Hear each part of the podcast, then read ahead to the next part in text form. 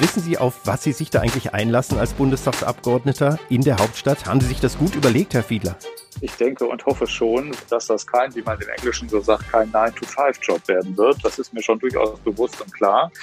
Nach dieser harten Wahlkampfphase im Sinne von sieben Tagen Wochen und sehr vielen Ereignissen jetzt im Wahlkampf, dann freue ich mich jetzt wirklich umso mehr, dass es jetzt wirklich losgeht. Unser neuer Podcast Essen im Ohr. Ein Kriminalbeamter ist jetzt für Essen und Mülheim neu im Deutschen Bundestag. Wir erreichen ihn im Zug nach Berlin und äh, die Politikwissenschaftlerin Sandra Plümer von der Universität Duisburg-Essen analysiert mit uns das Wahlergebnis und die Folgen für die Politik der nächsten vier Jahre. Das alles zusammen ist unser vierter Wahlpodcast Spezial, die Ausgabe vom Essen im Ohr nach der Bundestagswahl. Ich bin Christian Pflug und äh, begrüße euch natürlich jetzt. Äh, ihr habt äh, vielleicht äh, den Podcast bei euch im Ohr gestöpselt oder hört ihn irgendwo morgens, mittags, abends. Das ist gut. Ja, und mit Sebastian Fiedler von der SPD bin ich jetzt über Videochat verbunden. Hallo, Herr Fiedler. Hallo, Pflug, grüße Sie. Herzlichen Glückwunsch zum gewonnenen Wahlkreis 118. Sie ziehen für den Essener Nordwesten und Mülheim in den Deutschen Bundestag. Sind Sie schon auf dem Weg nach Berlin? Dankeschön für die Glückwünsche. Ja, ich bin tatsächlich schon auf dem Weg nach Berlin, weil heute Abend erstmal eine informelle Abendveranstaltung schon stattfindet und sich morgen tatsächlich schon die Fraktion trifft. Wo sind Sie gerade? Also wo ist der Zug? Ich glaube, wenn ich das so richtig sehe, auf der Höhe von Dortmund, wenn ich das richtig identifiziere. Ich habe eine Weile nicht rausgeguckt und musste das mal gucken. Sieht aber nach Dortmund aus. Ja, da haben wir das Funkloch noch vor uns. Das schaffen wir vorher im Ballungsgebiet. Ähm, wie, äh, viele neue Abgeordnete dürften ja im Zug sitzen. Äh, haben Sie lauter frisch Gewählte um sich rum oder schon gesehen? Nee, doch nicht. Ich habe aber äh, auf, die, auf die Distanz Barbara Hendricks gesehen, unsere ehemalige Umweltministerin. Die, die sitzt einen Raum weiter. Da werde ich Jetzt merken wir schon so das erste Funkloch, aber es war noch zu verstehen, Barbara Hendricks ist unterwegs, sie ist ja in derselben Partei. Genau. Ähm, wie kurz war denn Ihre Nacht? Sie waren ja bestimmt äh, nicht so früh im Bett, oder? Ja, da haben Sie, das haben Sie, haben Sie den Nagel auf den Kopf getroffen. Also ich hatte vier Stunden Schlaf in etwa. Das muss jetzt mal reichen, weil ja durchaus das eine sehr aufregende Zeit ist und da kommt derzeit tatsächlich auch noch keine Müdigkeit auf. Was ist heute als erstes passiert? Gratulanten, Anrufe, Stress? Ja, bis, also der ne, Stress will ich das gar nicht nennen, aber tatsächlich super, super viele Gratulanten. Also per WhatsApp, per SMS, per E-Mail, Telefonanrufe, das hat tatsächlich den Morgen derzeit dominiert und schon erste Interviewanfragen, weil tatsächlich einige ihrer Kolleginnen und Kollegen so ein bisschen neugierig sind, äh, wie ich dann so auf die Innenpolitik schaue. Ja, da kommen wir noch zu. Und äh, bevor wir darüber und über Ihre Rolle in der Opposition reden, weil Herr Laschet ja mit Jamaika-Koalition Kanzler werden will, ja. bleiben wir doch nochmal bei Ihrem persönlichen Mandat. Äh, wissen Sie, auf was Sie sich da eigentlich einlassen als Bundestagsabgeordneter in der Hauptstadt? Haben Sie sich das gut überlegt, Herr Fiedler? Ich denke und hoffe schon, weil ich ja sehr viele Abgeordnete in den letzten Jahren kennengelernt habe und mit einigen auch befreundet bin. Und deswegen habe ich, glaube ich, eine Idee davon, dass da keine Langeweile aufkommt und dass das kein, wie man im Englischen so sagt, kein 9-to-5-Job werden wird. Das ist mir schon durchaus bewusst und klar. Aber auf der anderen Seite habe ich es mir ja ausgesucht. Es hat mich ja keiner gezwungen dazu. Und äh, nach dieser harten Wahlkampfphase und hart meine ich jetzt im Sinne von sieben Tagen Wochen und sehr vielen Ereignissen jetzt im Wahlkampf, ähm, muss ich allerdings sagen, freue ich mich jetzt wirklich umso mehr, dass es jetzt wirklich losgeht und dass ich vielleicht nicht in der Opposition, sondern in einer Regierungsfraktion auch Sachen umsetzen kann, von denen ich erzählt habe in den letzten Wochen. Wir schauen später mal nach den Koalitionsoptionen. Da ist ja jetzt einiges an Bewegung drin. Ja, aber Sie, Sie geben einen tollen Beruf erstmal vier Jahre auf. Ne? Sie sind Kriminalbeamter und Vorsitzender des Bundes Deutscher Kriminalbeamter. Äh, das muss jetzt ruhen, oder? Definitiv. Also ich habe, das habe ich vorher auch schon den Gremien bei uns in, äh, im Berufsverband erklärt, dass für den Fall meiner Wahl ich äh, meinen Vorsitz abgeben werde. Und das ist so. Und, äh, und was sozusagen mein anderes halbes Arbeitsverhältnis angeht, ich habe ja noch ein halbes Dienstverhältnis mit, also Teilzeit meine ich damit, mit dem Land NRW. Da ist es natürlich so, dass man nicht zwei Gewalten gleichzeitig angehören kann und äh, alle Beamten, die in den Bundestag gewählt werden, ohnehin dann äh, erstmal im Beamtenverhältnis los sind. Familie und Freunde werden Sie auch seltener sehen. Ne? Gibt es da lachende und weinende Augen? Selbstverständlich, aber mehr Lachende als Weinende, das würde ich tatsächlich sagen, weil sich meine Berufstätigkeit in den letzten Jahren ja schon durch die ein oder andere Reise ausgezeichnet hat und nicht dadurch geprägt war, dass ich permanent wirklich nur an einem Ort war. Und meine Frau ist ebenfalls beruflich sehr flexibel und der pure Zufall will es, dass sie zufällig in dieser Woche jetzt auch beruflich in Berlin zu tun hat. Also das passt oh, ganz gut. Ja, es ist gut. Äh, wann kommt denn Ihr Zug in Berlin Hauptbahnhof an? Also was wird als nächstes dann passieren, wenn Sie in der Hauptstadt sind und wie ist Ihr Programm? Ich wäre eigentlich gerne um 15 Uhr angekommen, aber wie das bei der Bahn manchmal so ist, wird es wohl mindestens eine halbe Stunde später werden.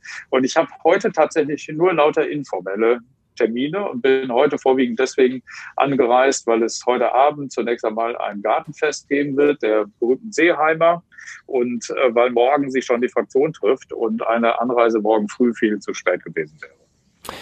Als Politiker die nächsten vier Jahre können Sie sich auch um die Deutsche Bahn kümmern. Das ist sicher eins der leichtesten Übungen im deutschen Bundespolitik. ja, ähm, wir reden. Aufgaben, ja, ja ähm, wir werden Sie dann danach fragen, wie es geklappt hat. Äh, wir reden gleich inhaltlich über Ihre Aufgaben als SPD-Politiker mit Kriminalistenerfahrung weiter. Äh, aber wie üblich, vorher bei Essen im Ohr und für die, die unser Politikerpraktikum womöglich nicht gehört haben, gibt es nochmal den aktualisierten Steckbrief, Herr Fiedler. Das kennen Sie ja schon. Sind Sie bereit? Sehr gerne. Vollständiger Name? Sebastian Fiedler. Wann und wo geboren und aufgewachsen? In Herdecke bin ich geboren worden und in Wetter an der Ruhr aufgewachsen. Ihr Werdegang? Ich bin nach dem Abitur zur Polizei gegangen, habe da erst im Streifendienst eine Weile gearbeitet, habe dann bei der Polizei die Fachhochschule besucht und da studiert, bin dann beim Landeskriminalamt gewesen, und habe dort, hab dort Wirtschaftskriminalität bekämpft, vorwiegend, bin ein Jahr im Innenministerium gewesen und habe dann anschließend so 2009 die Fortbildung der Wirtschaftskriminalisten in Nordrhein-Westfalen übernommen. Und das war auch genau das Jahr, in dem ich mich begonnen habe, ehrenamtlich beim Bund Deutscher Kriminalbeamter zu engagieren. Und in verschiedenen Funktionen bin ich da tätig gewesen. Bin dann ab 2014 Landesvorsitzender in Nordrhein-Westfalen und stellvertretender Bundesvorsitzender und seit 2018 Bundesvorsitzender geworden. Das nächste geht wieder ein bisschen schneller. Zahl der Ehen und Kinder. Jeweils eins. Haustiere. Oh, reicht die Sendezeit? viele, äh, viele, sehr viele. Zwei Hunde, acht Katzen, ganz viele Hühner, fünf äh, Schafe, zwei Gänse. Unglaublich. Leben Sie auf einem kleinen Bauernhof? So ist das, ein Teil davon. Mhm. Äh, haben Sie die Namen der Katzen alle auswendig? Also ich muss ja jetzt nicht alle hören, nur eine Frage aus Interesse. Wahrscheinlich schon, wenn ich ein bisschen nachdenke, wahrscheinlich schon. Die ersten beiden Katzen hießen jedenfalls Fred und Frauke und äh, die anderen kamen dann anschließend dazu. Die allermeisten Tiere, die wir zu Hause haben, sind welche, die irgendwie aus der Tierrettung sind. Also wir haben keine Zuchttiere zu Hause. Fred und Frauke, das merke ich mir schon mal. Äh, größtes Hobby? Ich würde sagen, nach den Tieren tatsächlich hin und wieder mal etwas Sport, aber nicht so geregelt, wie ich das in vergangenen Jahren mal gemacht habe. Ich war ja mal 15 Jahre Kampfsporttrainer und das äh, kriege ich nicht mehr hin, weil ich dazu regelmäßig irgendwie trainieren müsste. Ja, im Bundestag muss man, glaube ich, auf die Figur achten und so. Nicht, nicht so viel die, die Abendessen, die informellen Gespräche, da geht schon los, Herr Viele. Und der nächste Punkt im Steckbrief, was dazu? Lieblingsgericht. Lieblingsgericht. Hm, da muss ich tatsächlich eine Weile drüber nachdenken, weil ich glaube ich kein eigenes Lieblingsgericht habe. Es wären, wenn, glaube ich, Pasta-Gerichte mit Schafskäse und Tomaten. Bin ja schon froh, dass Sie nicht Bundessozialgericht oder sowas sagen. Äh, liebstes Urlaubsziel? Südafrika. Ich bin äh, 1998 einmal da gewesen und würde fürchterlich gerne nochmal wieder dahin kommen. Wie halten Sie es mit Sport? Die Frage können wir überspringen, das haben Sie quasi schon beantwortet. Wir springen weiter zu liebster Podcast oder doch eher Buch? Podcast ist total einfach, weil ich einen Podcast selber betreibe mit dem Chef vom Deutschen Journalistenverband, mit Frank Überall. Und der heißt Der Bulle und der Schreiberling. Und jetzt dürfen Sie raten, wer der Bulle und der Schreiberling ist. es liegt nahe. Also können wir Werbung für Ihren Podcast machen. Schauen, machen Sie das weiter dann? Ja, ich glaube schon. Also ich bin mit Frank überall noch weiterhin im Gespräch. Wir müssen mal gucken, wie wir, wie wir damit klarkommen, ob man einen Bundestagsabgeordneten noch weiterhin als Bullen bezeichnen kann oder ob wir es einfach bewährt weiterführen. Da werden wir jetzt sind wir gerade noch im Gespräch und überlegen, wie wir das machen. Aber uns macht das beiden sehr viel Spaß. So, Entscheidungsfragen habe ich noch. Lieber Kaffee oder lieber Tee? Kaffee. Ja, da haben Sie auch hervorragend gekocht beim Politikerpraktikum. Der war ein bisschen schwarz in der roten Tasse, aber er war ich gut. Ich erinnere mich. Ja, ja. Hm. Äh, ein sehr großer Espresso. Äh, sozusagen, ja, ja. Also wir hatten auch danach äh, auch nachts noch Schweißausbrüche und Schüttelfrost, aber es war wunderbar. Er hat gut geschmeckt. Ja. Lieber Bahn fahren oder lieber Auto? Bahn fahren, so wie jetzt gerade. Lieblingsort im Ruhrgebiet? Naja, das wäre jetzt einfach zu sagen, Mülheim an der Ruhr und Essen-Borbeck. Aber im Prinzip ist das ganze Ruhrgebiet wirklich mein Lieblingsort. Und das ist jetzt auch nicht so schleimig dahergesagt, sondern das ist tatsächlich so. Also meine ganze Familie mütterlicherseits und väterlicherseits ist quer übers Ruhrgebiet verstreut, mehrere Generationen zurück. Und deswegen kann ich mich da kaum entscheiden für einen einzelnen Ort. Was wird Ihr Lieblingsort in Berlin sein? Was meinen Sie? Gute Frage. So wie ich mich kenne, eigentlich mein Bundestagsbüro. Mit wem würden Sie gern mal persönlich sprechen in Berlin? Das ist eine gute Frage, weil das die Frage suggeriert so ein bisschen, als wenn als, als wenn jetzt irgendjemand in Berlin wohnen würde, mit dem es schwierig wäre, irgendwie zu sprechen. Aber ich glaube, mit dem Bundespräsidenten würde ich gerne mal einen Kaffee trinken, abseits der protokollarischen Regularien.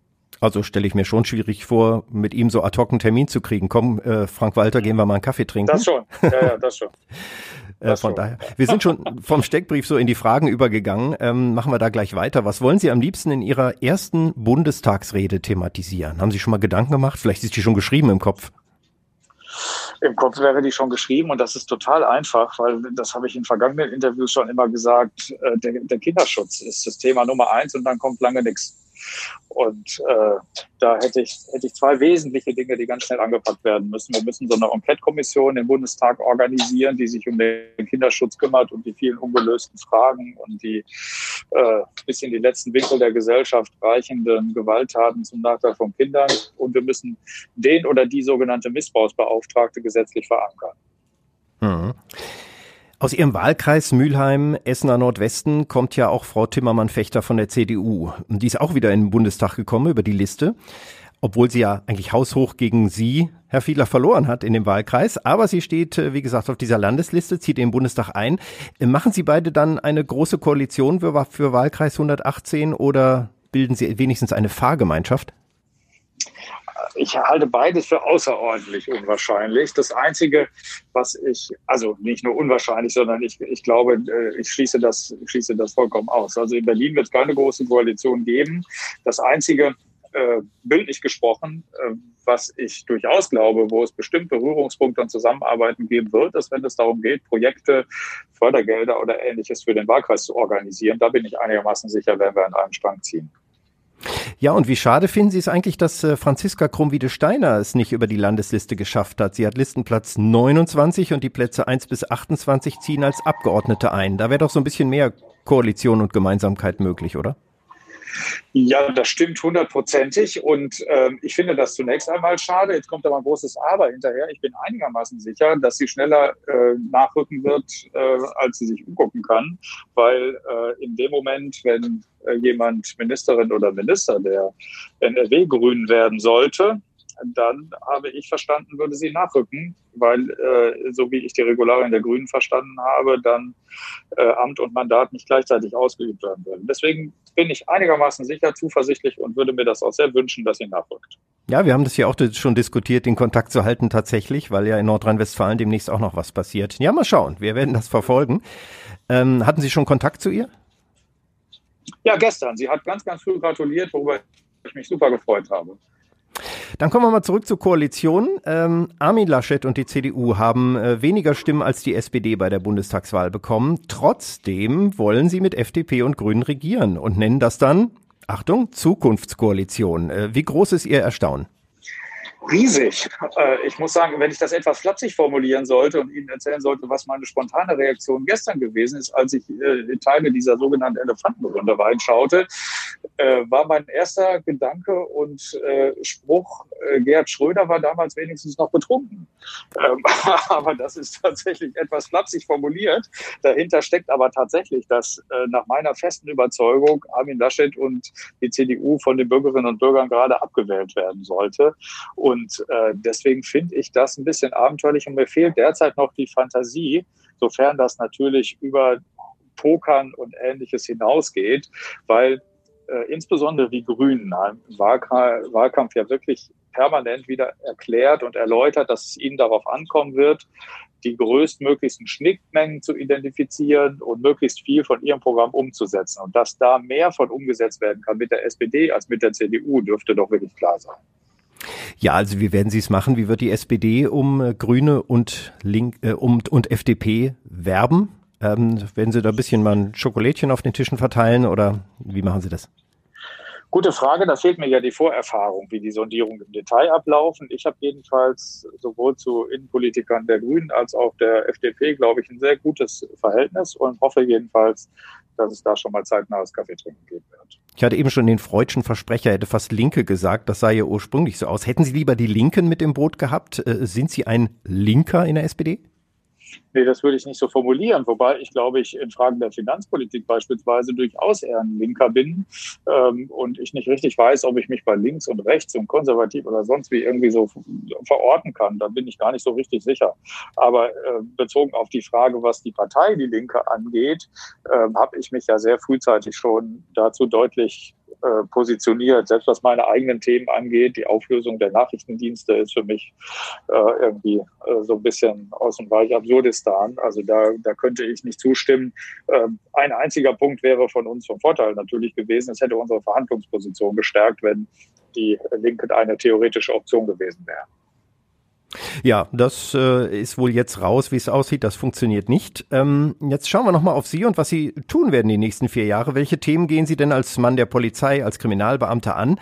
Da liegt ja Sicherheit und Ordnung nahe. Also gehen Sie dann in so Ausschüsse wie Innenausschuss oder ähnliches? Haben Sie da schon Ambitionen? Auf jeden Fall. Also ich werde mich auf jeden Fall bemühen, in den Innenausschuss zu kommen, weil äh, ich da natürlich meine Erfahrung hoffentlich am besten auch ausspielen kann.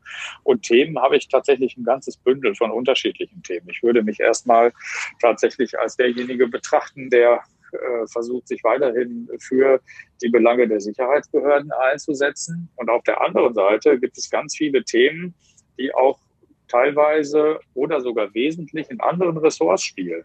Wenn wir mal an das unterrepräsentierte Thema der Umweltkriminalität denken, dann spielt das zunächst einmal nicht vornehmlich im Innenressort, wenn es überhaupt stattfindet.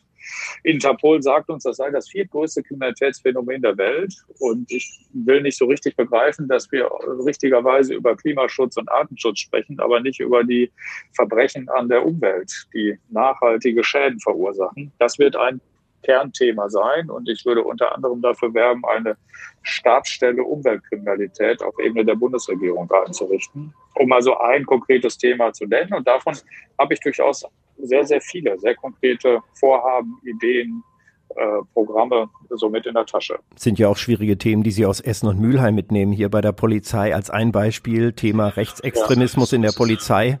Das wird für Sie wahrscheinlich auch ja. auf die Agenda kommen, auch wenn man über Verfassungsschutz und andere Organe redet. Das ist ja schon auf der Agenda und deswegen auch richtigerweise aufgegleist. Aber da gibt es natürlich möglicherweise an vielen Stellen nochmal Luft nach oben. Es wird Diskussionen darüber geben, äh, zwingend geben müssen, muss ich sagen, wie man Hinweisgeber besser schützen kann. Das ist ein Thema, was eng damit verbunden ist. Und die äh, künftige Bundesregierung respektive der Bundestag müssen da eine gesetzliche Regelung noch hinkriegen. Eigentlich bis Dezember diesen Jahres, da sehe ich ein bisschen schwarz, ähm, muss das umgesetzt werden, weil es eine EU-Richtlinie dazu gibt. Und es war leider, das gehört somit zu den traurigen Erfahrungen mit der Union, nicht möglich, das noch hinzukriegen vor der Wahl. Und äh, deswegen ist das eines der Themen, das direkt damit zu tun hat. Wir nähern uns äh, der Zielgeraden jetzt hier in dem Podcast. Ähm, da habe ich noch so die Frage natürlich auch aus unserer Essener Sicht, was können Sie für den Wahlkreis, also auch für Essen und das Ruhrgebiet tun? Gibt es noch irgendwas, was man als Bundestagsabgeordneter noch mit im Gepäck hat und sagt, das will ich in den vier Jahren noch umsetzen für meine, meinen Wahlkreis? Ja, ich will ein übergeordnetes Thema sehr, sehr gerne umsetzen. Denn ich möchte ganz gerne jetzt in den vier Jahren einer Legislaturperiode und nicht erst wieder nur vor einer Wahl durch verschiedene Veranstaltungsgesprächsformate dafür werben, dass die Bürgerlobby sich besser organisiert. Ich habe mal so diesen Begriff dafür geprägt, dass ich mir wünschen würde, dass viele politische Entscheidungsprozesse noch mal ein bisschen transparenter und deutlicher werden. Sie kennen die Diskussionen darüber, dass es eigentlich so einen sogenannten legislativen Fußabdruck hätte geben sollen. Das bedeutet, ähm, wir brauchen mehr Transparenz dabei, äh, um, wie die Entscheidungsprozesse zustande kommen. Also wer nimmt eigentlich wie viel Einfluss? Welche Lobby ist wo an welchen Stellen aktiv? Wer ist im Bundestag zuständig? Für was ist noch nicht mal allen Bürgerinnen und Bürgern präsent? Das nehme ich so mit, auch aus den vielen Gesprächen im Wahlkampf. Und auf der anderen Seite ähm, überlege ich noch immer, wie wir noch besser die Stimmen derjenigen, die im Essen, Borbeck und in Mülheim wohnen, wie wir die noch besser organisieren können, um sie nach Berlin zu transportieren. Und dazu habe ich eine Reihe von Ideen, mit welchen Gesprächsformaten und so das funktionieren könnte. Aber äh, das ist das übergreifende Thema, glaube ich. Und darunter dröseln sich viele andere Themen auf. Da habe ich auch noch ein Thema, äh, das interessiert mich einfach. Ihr Kurs in Sachen Corona 2G oder 3G? Ich bin unentschlossen, offen gestanden. Ähm, ich bin für beides tatsächlich offen. Für mich zählt am Ende das Ergebnis, muss ich sagen. Und das übergeordnete Thema, was, was für mich wichtig wäre, ist, dass wir endlich wieder so eine sogenannte Schutzkommission bekommen und dass wir nicht so von Einzelsachverstand nur abhängig sind. Damit ist gemeint, dass ich mir wünschen würde, dass eine Kommission aus unabhängigen Wissenschaftlern sich künftig mit solchen und anderen Fragen beschäftigt, die irgendwie mit Bevölkerungsschutz, Katastrophenschutz, aber auch Sicherheit zu tun haben, dass die die Bundesregierung künftig unabhängig berät. Das ist das Gegenmodell zur CDU, die da irgendwas von einem nationalen Sicherheitsrat erzählt. Das äh, ist ein bisschen alter Wein in neuen Schläuchen. Noch zur Gesundheit Nachfrage. Soll Karl Lauterbach Gesundheitsminister werden oder Dirk Heidenblut, der SPD-Kollege aus dem Essener Norden und Osten, ist ja auch wieder in den Bundestag gewählt worden, kennt sich mit Gesundheit aus, wenn Sie sich entscheiden müssten?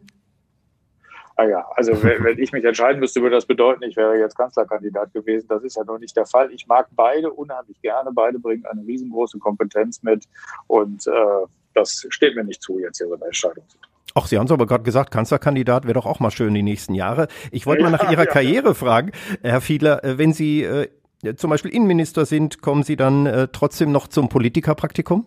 Auf jeden Fall, zu Ihnen immer. das ist gut. Wir werden das auf. Aber Sie müssen, Sie müssen auch dann wieder meinen Kaffee trinken. Das ist die Voraussetzung. Ja, wir werden auch ein, eine Nacht schwitzen danach. Werden wir aushalten. Äh, letzte Frage. Wo ist der Zug jetzt? Haben Sie mal rausgeguckt? Ich habe eine Durchsage zwischendurch gehört. Die war gut zu hören, was ja nicht so oft ist bei der nee, Bahn. Offen gestanden, offen gestanden nicht. Nee, weiß ich nicht. Wir sind aber noch nicht im Funkloch vor Hannover. Also insoweit können wir uns noch gut unterhalten. Also es geht ja gleich durch Ostwestfalen. Toi, toi, toi. Ähm, Richtig. Äh, es ist inzwischen ähm, die Politikwissenschaftlerin Sandra Plümer gerade vor ein paar Sekunden dazugekommen. Äh, die ist äh, quasi der zweite Teil im Podcast. Und ich schlage vor, ähm, äh, Herr Fiedler, haben Sie zufällig aus dem, was wir gerade gesprochen haben, eine Frage an unsere Politikwissenschaftlerin? Dann können wir die noch mitnehmen. Ich meine, es ergeben sich ja viele Fragen. Sie haben es ja selber gesagt, auch nach dem gestrigen Abend und der großen Runde. Dann wäre das jetzt die Chance. Ich begrüße erstmal die Sandra Plümer und wir hören mal, ob der Ton funktioniert. Hallo Frau Plümer, herzlich willkommen, Politikwissenschaftlerin der Uni Duisburg-Essen. Hallo. Ja, guten Morgen oder Mittag zusammen. Ich hoffe, man hört mich. Klappt alles? Das klappt wunderbar. Man hört ja? Sie, genau.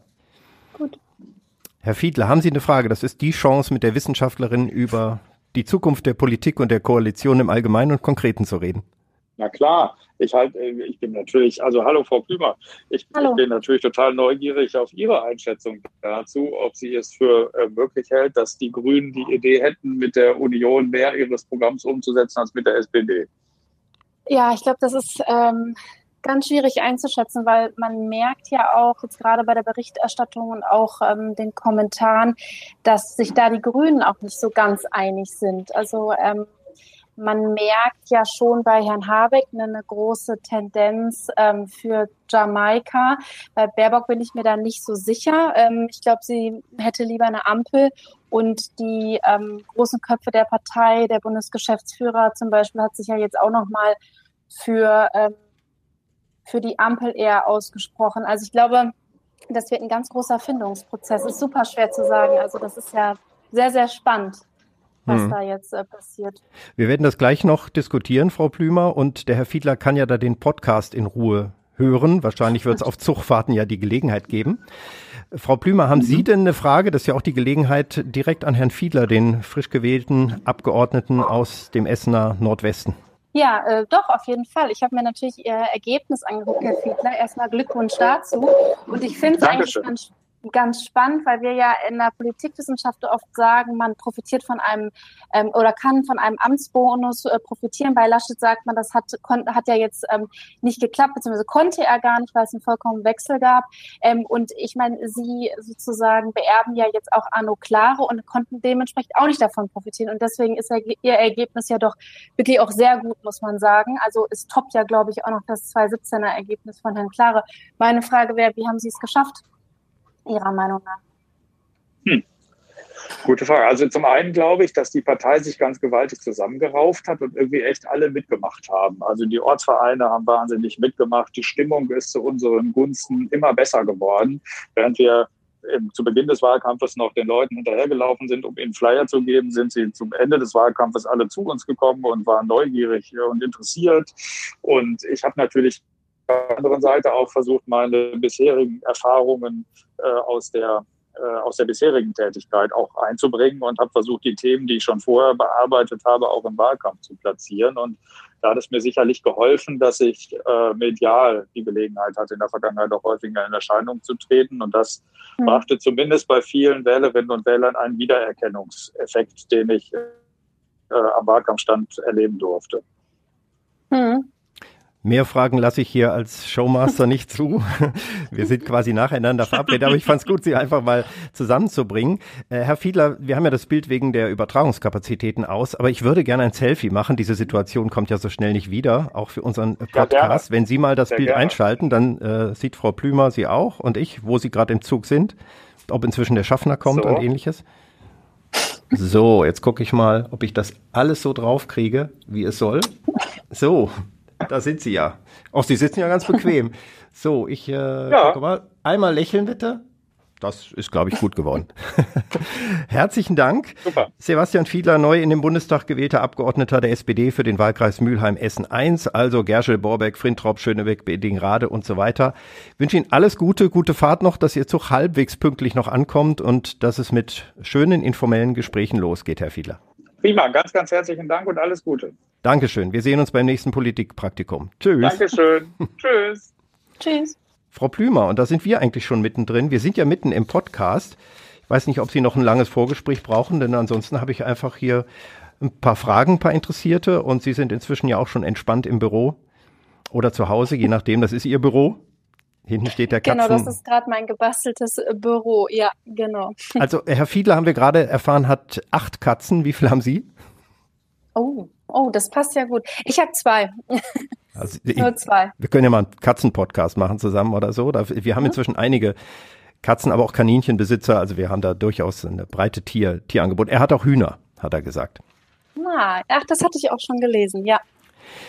Ja, der, der Podcast Essen im Ohr hat ja heute in der vierten und letzten Wahlausgabe Gäste über Videoschalte und ähm, Sie sind jetzt in der Leitung als Politikwissenschaftlerin von der Uni Duisburg-Essen, Mitarbeiterin, ich hoffe, ich sage das richtig, bei Professor Karl Rudolf Korte, äh, dem Experten des Fachbereichs, der schon seit Jahren ja im ZDF, gestern Abend habe ich ihn auch wieder gesehen und bundesweit die Politik beobachtet, analysiert, auch äh, kommentiert. Ich freue mich, dass Sie bei uns kommentieren und analysieren. Hallo Frau Plümer nochmal. Hallo, ja, ich freue mich auch. Ist das jetzt die Glanzzeit der Politikwissenschaft? Äh, stressig und spannend? Ja, es ist äh, sehr, sehr stressig und spannend. Das äh, trifft es genau. Ähm, die Glanzzeit der Politikwissenschaft, na ja, äh, wir können sicherlich einiges äh, an Einschätzung dazu beitragen, aber man ja, es ist dann einfach die praktische Politik, das von was von Tag zu Tag passiert und da ist man manchmal selber überrascht.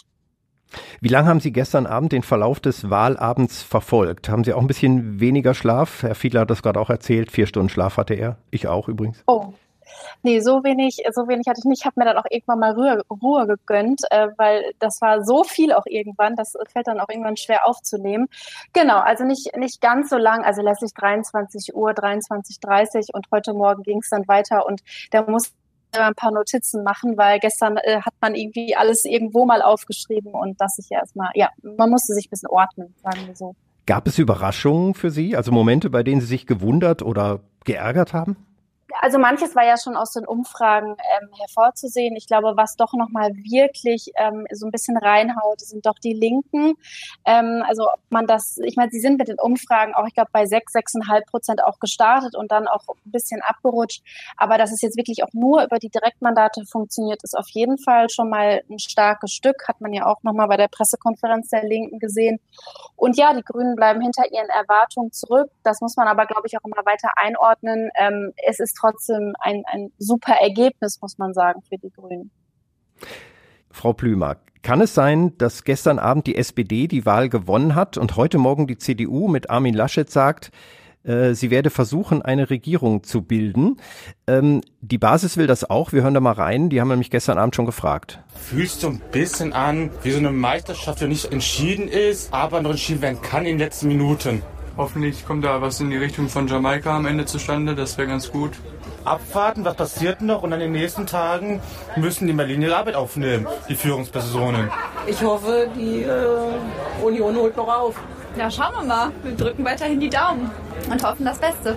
Also ich habe ja immer noch die Hoffnung, dass entweder die CDU mit der SPD eine große Koalition macht. Ich bin nicht davon überzeugt, dass die so weit auseinander liegen, wenn es hart um hart geht. Da ist noch einiges drin.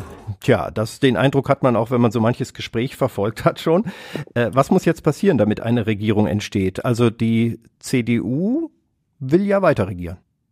Ja, genau. Also was wir so ein bisschen gesehen haben, ist, dass der Gewinner des Abends oder der, der Wahl ähm, nicht unbedingt der Kanzler sein muss. Also in dem Sinne, ähm, Herr Scholz mit der SPD ist, ist der Gewinner der Wahl. Aber wie Sie sagen, ähm, Laschet und die, die CDU, zumindest in Teilen, ähm, möchten eben auch äh, die Regierungsbildung auf sich nehmen. Ähm, man sieht ja ganz unterschiedliche Tendenzen jetzt. Man sieht innerhalb der Parteien, dass dort tatsächlich auch die Stimmung sehr divers ist. Bei den Grünen hatten wir das gerade schon angesprochen. Bei der CDU ähm, ist es auch so, dass hier und da jetzt auch Stimmen aufkommen, die sagen, naja, wieso Regierungsbildung? Die SPD liegt doch vorne. Eigentlich sollten wir uns zurücknehmen. Was jetzt wirklich passiert, um auf Ihre Frage einzugehen ähm, oder passieren muss, das ist wirklich eine, eine gute Frage, weil ja auch FDP, äh, die FDP den Vorschlag gemacht Sie, äh, hat, Sie sprechen jetzt erstmal mit den Grünen. Ähm, also das wird sehr, sehr spannend. Führt man parallele Verhandlungen, splittet man sich auf? Ähm, also ob sich da heute schon was abzeichnet, weiß ich gar nicht. Da ist gerade so viel im Gespräch, so viel Unterschiedliches innerhalb der Parteien, das ist schon sehr spannend. Passiert da viel in den Hinterzimmern? Also Herr Fiedler hat auch gerade gesagt, er hat jetzt erstmal viele informelle Gespräche. Ja, ja, absolut. Also im, auf jeden Fall Informalität gehört immer zu, zum politischen Geschehen dabei äh, dazu. Ähm, ich möchte aber hier auch nochmal betonen, dass das aber trotzdem nichts Schlimmes ist, sage ich mal. Das wird ja oft Informalität als etwas ähm, ähm, bezeichnet, was, äh, was ja, was, was eher weniger schön ist, gerade für die Bürgerinnen und Bürger, aber so finden eben Mehrheitsfindungsprozesse auch statt. Es kann nicht alles öffentlich geschehen, von daher ist es ganz normal, denke ich, ja. Jetzt haben wir das gerade von den CDU-Mitgliedern gehört. Äh, es ist ja auch eine Option oder denkbar, dass es wieder eine große Koalition gibt mit Scholz als Kanzler und Laschet als Vizekanzler. Wäre das machbar und wäre das gut? Also man sieht äh, auch bei den Union äh, Wählerinnen, das hatte ich mir heute Morgen nochmal angeschaut, ähnlich wie auch jetzt gerade in den Stimmen zu hören war, dass das tatsächlich auch die präferierte äh, Koalition ist. Ähm, wenngleich die CDU dann natürlich Juniorpartner wäre. Ähm, bei allen anderen ähm, Wählerinnen und Wählern, also der anderen Parteien, sieht es nicht so aus. Also da werden andere Bündnisse bevorzugt, ähm, gerade auch bei der SPD dann die Ampel. Ähm, und ich bin mir so insgesamt auch nicht sicher, welches Signal das wirklich geben würde. Die GroKo hat viel umsetzen können. Ihr Ruf ist schlechter, als sie eigentlich, sag ich mal, gearbeitet hat oder als er hätte sein können.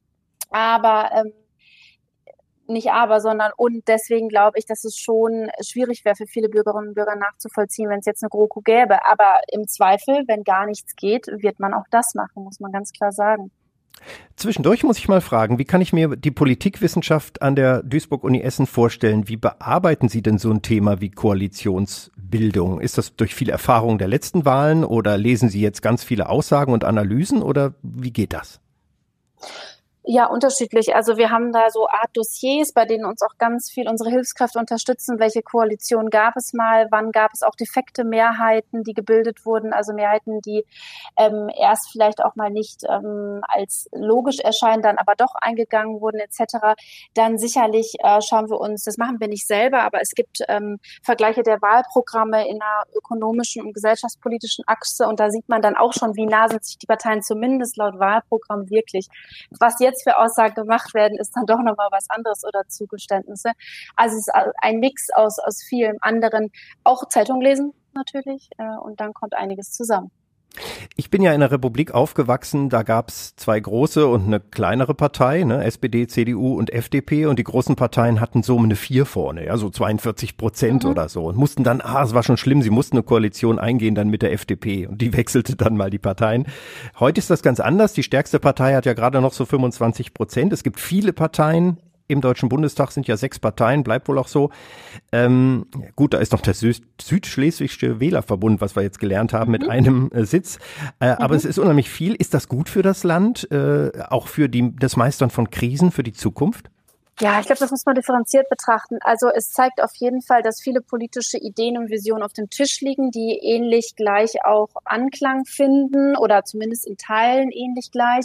Ähm, und es ist eigentlich auch ein Trend, den wir in anderen Ländern schon viel stärker und früher gesehen haben. Und es war eigentlich nur eine Frage der Zeit, wann das sozusagen überschwappt auf Deutschland. Von daher, ich finde es so aus demokratietheoretischer Sicht immer super. Man hat viele Meinungen. Bei Mehrheitsfindungsprozessen ist es natürlich oder auch jetzt Koalitionsbildung Regelung schon etwas anders, aber wir werden uns daran gewöhnen. Dreierkoalition wird es jetzt öfter geben, sehen wir auch in den Ländern. Und ähm, von daher, ja, das Parteiensysteme ändern sich über die Zeit hinweg. Das hatten wir schon mehrmals und das ist jetzt eine neue Phase. Dann lassen Sie uns doch diese neue Phase noch mal ein bisschen analysieren. Also die Wahl von gestern Abend, das Ergebnis. Dazu habe ich einige Aussagen aus ersten Interviews unserer Wahlsendung. Oder beginnen wir einfach erstmal mit der Stimmung bei den Grünen. Direkt um 18 Uhr haben wir da das Mikro reingehalten.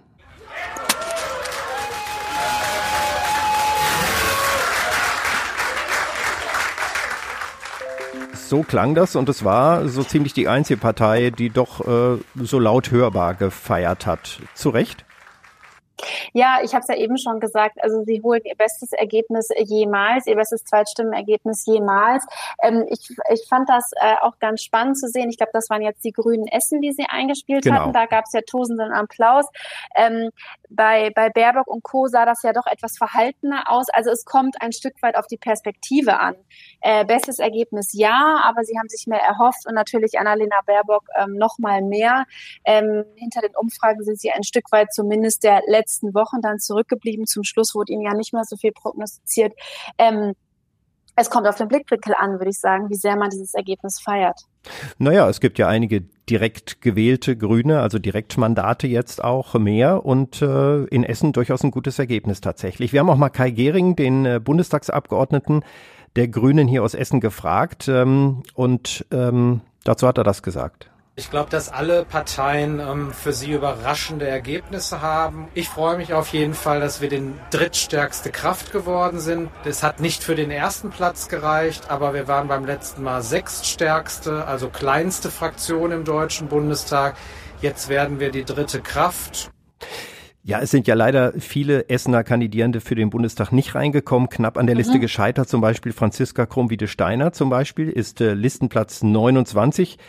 Und ähm, es kommen ja nur aus NRW 1 bis 28 ins Parlament. Wie groß ist da eigentlich die Chance nachzurücken? Herr Fiedler deutete das an, das könnte passieren.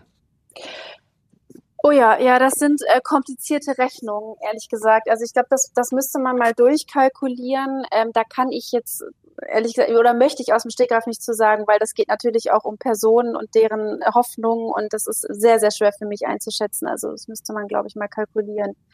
Ähm, und äh, äh, das, was Kai Gehring gerade gesagt hat, äh, von sechststärkste auf drittstärkste Kraft, ist das so ein bisschen Schönreden? Man wollte ja wirklich die stärkste Kraft sein. Die Grünen wollten ganz vorne sein mit Kanzlerin. Ja, natürlich, aber sozusagen wollen kann man ja immer viel, was dann eintritt, das ist nochmal was anderes. Und jetzt auch nochmal ähm, auf Essen zu sprechen zu kommen, nicht nur auf den Bund. Die Grünen verdoppeln sich hier. Ich hatte mir die Zweitstimmenergebnisse von 2017 nochmal angeschaut. Das ist schon auf jeden Fall auch ähm, auch erwähnenswert. Und auch, wenn wir uns mal anschauen, 2017 gab es einen ähm, Maximalwert von 13 Prozent für die Grünen und sie erreichen jetzt bis zu 30 im Südviertel und auch noch in einigen anderen ähm, Stadtteilen diese Zahl. Das ist schon ähm, sehr, sehr ordentlich, würde ich sagen. Ja, lassen Sie uns mal über die Verlierer reden. Und äh, ich hab, bin schon so traurig, dass ich die O-Töne der CDU hier gar nicht mehr äh, bereitlegen konnte. Wir haben ja eben schon gehört, man wünscht sich dann irgendwie doch an der Regierung zu bleiben. Und Florian Fuchs, unser ähm, Kandidat zum Beispiel für den Wahlkreis 119, war nachher auch äh, sehr traurig und würde natürlich auch gern anders äh, starten. Woran hat es denn nun gelegen, dass die CDU, äh, ja, um es mal auf Deutsch zu sagen, so abgeschmiert ist?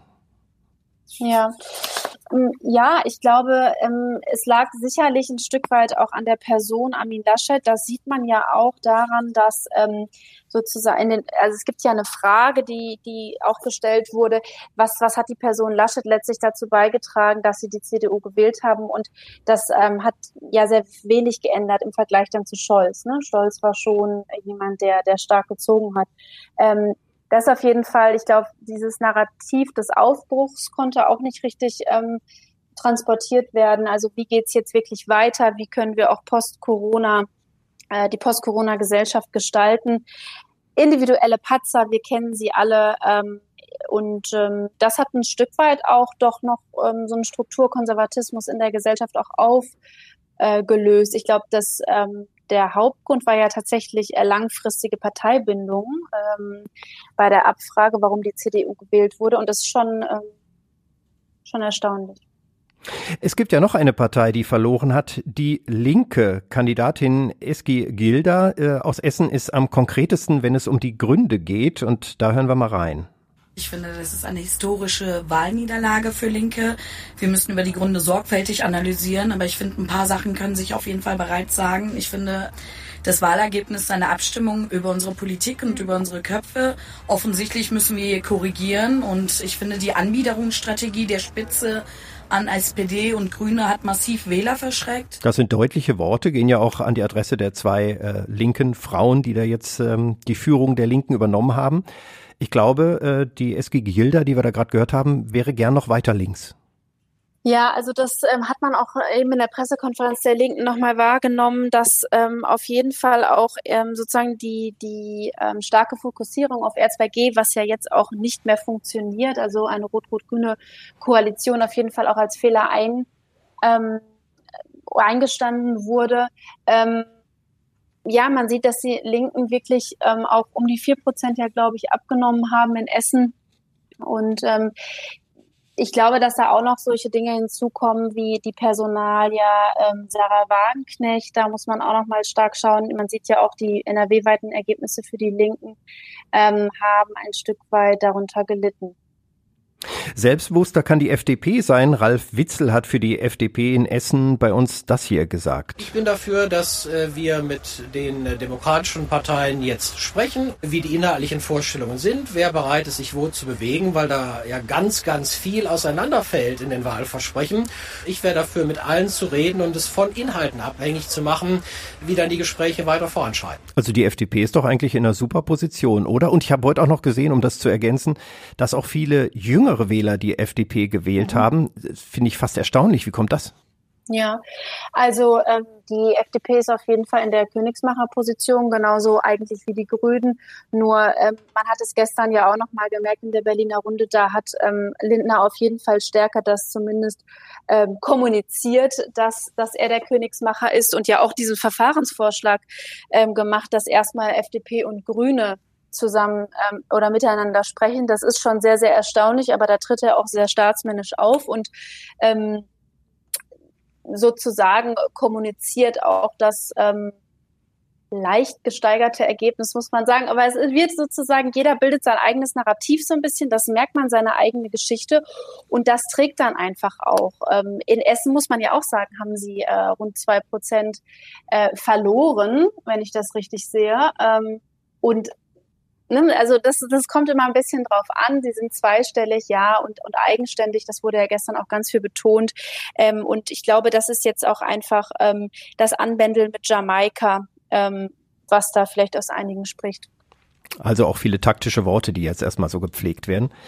Ähm, kommen wir zur AfD. Äh, da haben wir keine Einladung zur Wahlparty bekommen und führen erst heute äh, mal Interviews. Stefan Keuter zum Beispiel ist hier aus Essen und über die Landesliste ganz knapp wieder in den Bundestag gekommen. Fast hätte es da nicht gereicht für weitere vier Jahre. Ähm, das gilt dann für die ganze AfD mit dem blauen Auge davongekommen. Kann man das so sagen?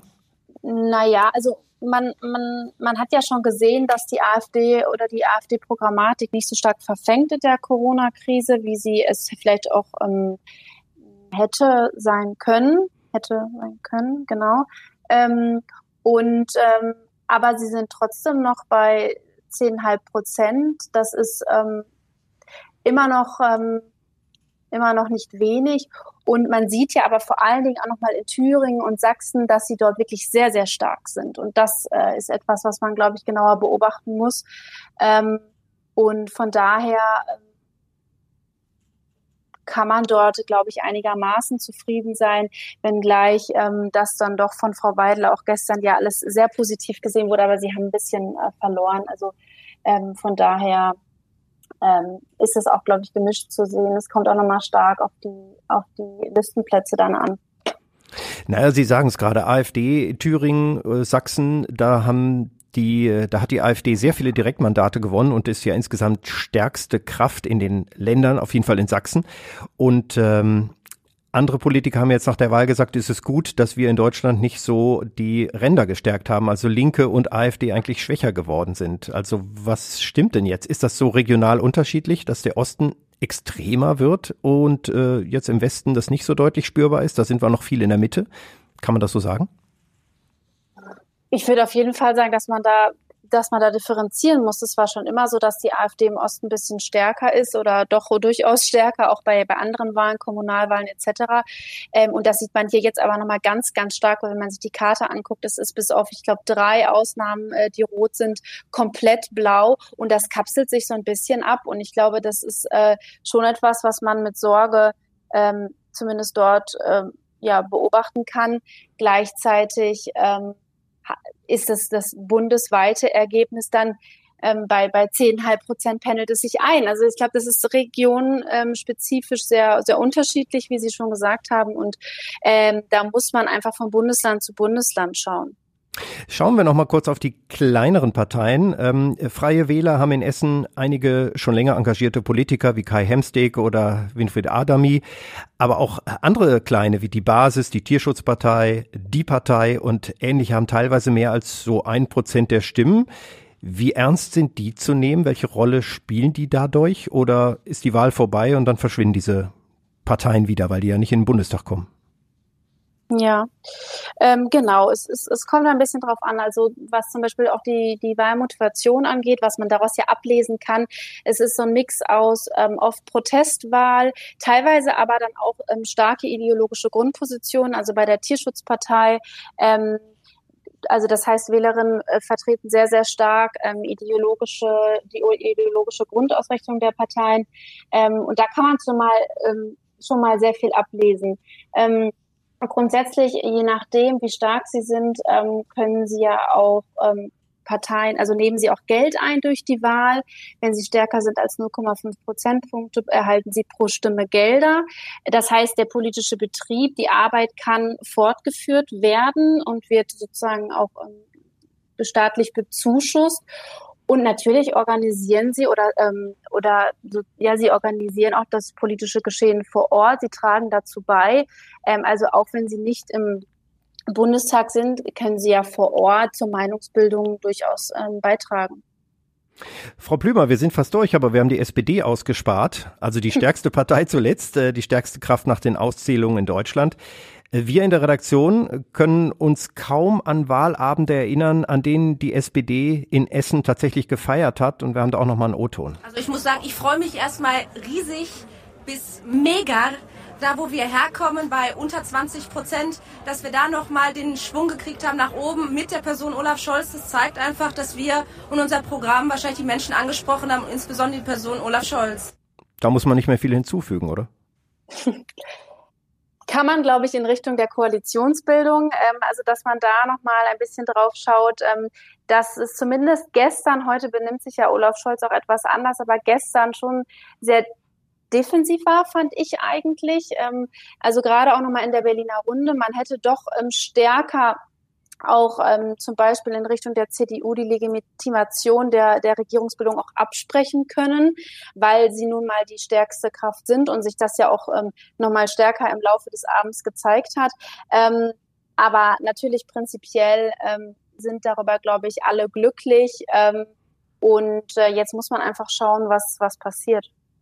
Da müssen wir Olaf Scholz einfach auch nochmal sprechen lassen hier im Podcast. Es ist eben auch sicher, dass viele Bürgerinnen und Bürger ihr Kreuz bei der SPD gemacht haben, weil sie wollen, dass es einen Wechsel in der Regierung gibt und auch weil sie wollen, dass der nächste Kanzler dieses Landes Olaf Scholz heißt. Ja, also da ist er schon mal deutlich und äh, wir in Essen können sagen, er hat die meisten Stimmen in Deutschland bekommen. Wir haben zwei neu gewählte Bundestagsabgeordnete in Essen. Einer ist knapp gescheitert im Essener Süden, da ging es glaube ich nur um 1000 Stimmen. Aber ansonsten kann die SPD in, in Essen und in vielen ihrer Hochburgen, die es wieder geworden sind, äh, tatsächlich froh sein. Ich meine, Berlin und Mecklenburg-Vorpommern kommen ja auch dazu, da hat es ja auch geklappt. Ja, ja, absolut. Also gerade wenn man sich den Wahlkreis 120 auch nochmal anschaut, die CDU gewinnt ihn jetzt letztlich, aber es war ein knappes Rennen und es ist vor allen Dingen wesentlich, ähm, also wesentlich knapper als 2017 gewesen. Da lag die CDU ja bei 37 Prozent roundabout. Ähm, und äh, jetzt ist es doch wesentlich, wesentlich knapper. Von daher, ähm, ja, sehr, sehr spannend. Trotzdem bleibt ja die Frage, muss ich doch noch mal zum Schluss stellen, was passiert eigentlich mit Armin Laschet, wenn er nicht Kanzler wird oder Superminister in einer großen Koalition? Das ist ja so die Frage. Wünsche ich mir, dass auf gar keinen Fall das Alte übernommen wird, was wir jahrelang hatten. Auf jeden Fall ist es besser, mal einen Neustart zu machen. So haben auch andere mal eine Chance, äh, sich zu bewähren und dass sich wirklich hier in Deutschland auch mal was bewegt. Christa aus Steele hat sich nämlich heute bei uns gemeldet. Wir haben ja mal ein bisschen gefragt nach der Stimmung. Ich glaube, viele wollen die CDU jetzt einfach mal nicht in der Regierung sehen. Und Laschet ist raus, aber in NRW ist er ja dann auch raus. Was macht so einer dann? Fraktionsvorsitzender wollte er, glaube ich, auch nicht, ne? Ja, also auf jeden Fall wird er mal im Bundestag sitzen. Das ist ja jetzt schon bekannt. Er ist über die Landesliste reingezogen. Ähm, Fraktionsvorsitz ähm, wird ja gerade noch diskutiert. Also ähm, das, da gab es ja heute das Gespräch im Präsidium und durchaus wohl auch schon ein bisschen ähm, ähm, Streitgespräche darüber, ob jetzt ähm, Brinkhaus weiter den Fraktionsvorsitz macht, interim oder auch länger. Da könnte natürlich Herr Laschet auch noch, weil er es jetzt kann mit dem Mandat, ähm, auch noch äh, Ambitionen zeigen, dass er den Fraktionsvorsitz doch noch übernimmt. Ich glaube, das kommt jetzt aber ganz stark auch, also wie, wie seine Position innerhalb der CDU, der Bundes-CDU sein wird, auf die nächsten Wochen an. Ähm, weil er ja durchaus auch innerhalb der, der Partei streitbar ist. Ähm, jetzt gerade Söder und Laschet halten noch stark zusammen. Das hat man auch gestern gesehen, aber man muss da gucken, wie sich das entwickelt. Ähm, und ja, aus NRW hat er sich zurückgezogen, auf jeden Fall. Das, ähm, das heißt, hier wird er ja zumindest in, in bestimmten Ämtern keine große Rolle mehr spielen, aber Strippenzieher könnte er natürlich weiterhin im, im Hintergrund sein. Also ähm, wird auf jeden Fall spannend. Ich glaube, es ist auch für ihn jetzt gerade das einzige, ähm, die einzige Idee sozusagen, die Regierungsbildung jetzt so weit voranzutreiben oder zumindest stark daran, daran zu appellieren, dass die CDU auch mitspielen möchte und soll, weil ansonsten es tatsächlich schwierig würde für ihn, weil er mit das ja, schlechteste Wahlergebnis der CDU auch eingefahren hat das klebt ja dann auch an einem. Also was wird aus Armin Laschet? Wir werden das verfolgen. Und äh, für Sie gibt's auch keinen Urlaub, Frau Plümer, denn im nächsten halben Jahr geht's ja schon in den NRW-Wahlkampf und dann wird ja auf jeden Fall auch da ein neuer Ministerpräsident gewählt. Der SPD-Kandidat Thomas Kutschaty war hier auch schon im Podcast und äh, der steht ja bereit. Und auf jeden Fall wird's ähnlich wie jetzt bei der Bundeswahl keinen Amtsinhaber geben, sondern neue Kandidaten. Das wird auch nochmal eine schöne Aufgabe für Sie und für uns. Auf jeden Fall, ja, da kommt einiges nochmal auf uns zu, auch wenn man sieht, dass ähm, jetzt auch in NRW die SPD äh, bei der Bundestagswahl doch die Nase vorn hatte. Sandra Plümer, Politikwissenschaftlerin der Uni Duisburg-Essen. Ähm, noch eine Frage, wie gehen die nächsten Tage für Sie weiter? Viele Interviews, viele Studien? Genau, viele Interviews, erstmal eine, eine wirklich tiefgehende Analyse der Wahl auch im Team. Es gibt ja auch einige ähm, überraschende Zahlen zu Alters- äh, oder Kohorteneffekten. Ähm, und so weiter. Und ähm, ja, dann geht es so langsam wieder in den Alltag über.